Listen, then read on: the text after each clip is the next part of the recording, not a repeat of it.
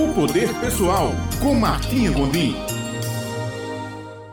Olá, bom dia, Raio, bom dia, Ulisses. Bom dia, caro ouvinte. Eu sou Martinha Gondim e estamos aqui em mais um momento de nossa coluna Poder Pessoal. Já observou que no mar existem alguns barcos à vela, onde uns se dirigem ao norte e outros se dirigem ao sul? Por que isso acontece se os ventos sopram na mesma direção para todos os barcos? Ora, isso é possível de acordo com cada um ajusta as velas de seu próprio barco. Trazendo isso para a nossa vida, o que são as velas, o que são os ventos e o que é o barco. O barco é a nossa existência, a nossa vida, o nosso ser. Os ventos são as circunstâncias que acontecem para todos nós, sopram para todas. O vento da abundância, ou o vento da escassez, o vento da doença, ou o vento da saúde, a crise, a pandemia. Os ventos sopram para todos. E o que são as velas? As velas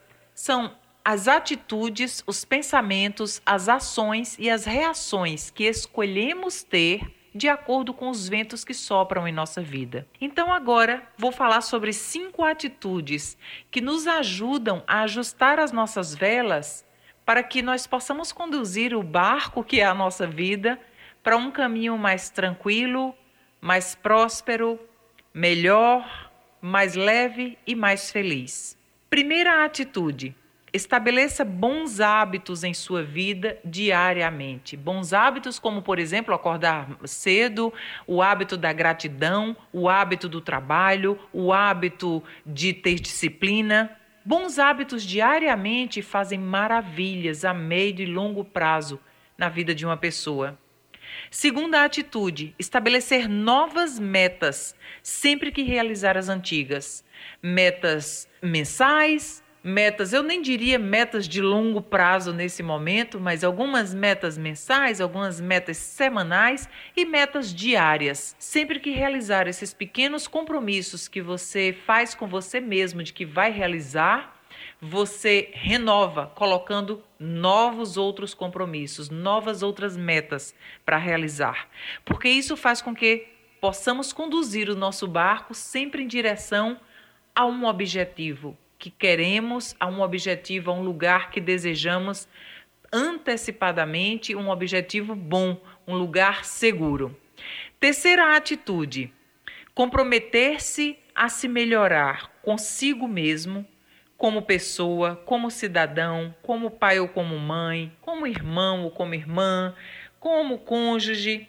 Esse compromisso diário vai. E o que é se, se tornar uma pessoa melhor? Vai desde o modo como pensamos sobre outras pessoas, como falamos sobre outras pessoas, como falamos com outras pessoas, como agimos com as outras pessoas. Quarta atitude: cuide de sua saúde, desde a escolha do que come, desde a execução de pequenas atividades físicas diariamente, até mesmo sobre como você se expõe saindo de casa.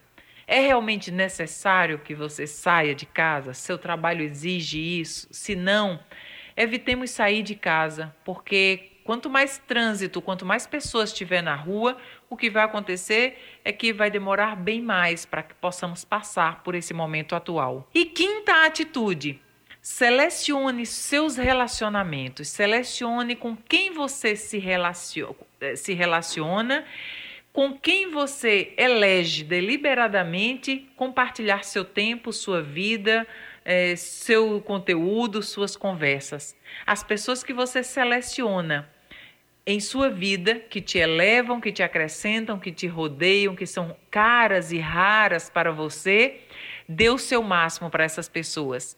E as pessoas que não te acrescentam nada, aproveite a sua energia vital e economize a sua energia vital, eliminando o seu tempo de convivência com pessoas que não te agregam, que não te elevam, que não te incentivam, que não te apoiam. Mas como eu posso fazer isso, Martinha, se a pessoa mora do meu lado? Você seleciona o que você ouve dela, você seleciona o que você pensa dela. É uma maneira de você se autoproteger. É você não deixar que outras pessoas entrem em sua essência sem que possam contribuir algo para a sua vida. Eu desejo de coração que você tenha uma semana abençoada, de ajuste de velas, conduzindo o barco de sua vida em melhores caminhos e melhores destinos. Muito sucesso, saúde, paz, prosperidade para você e até a próxima semana.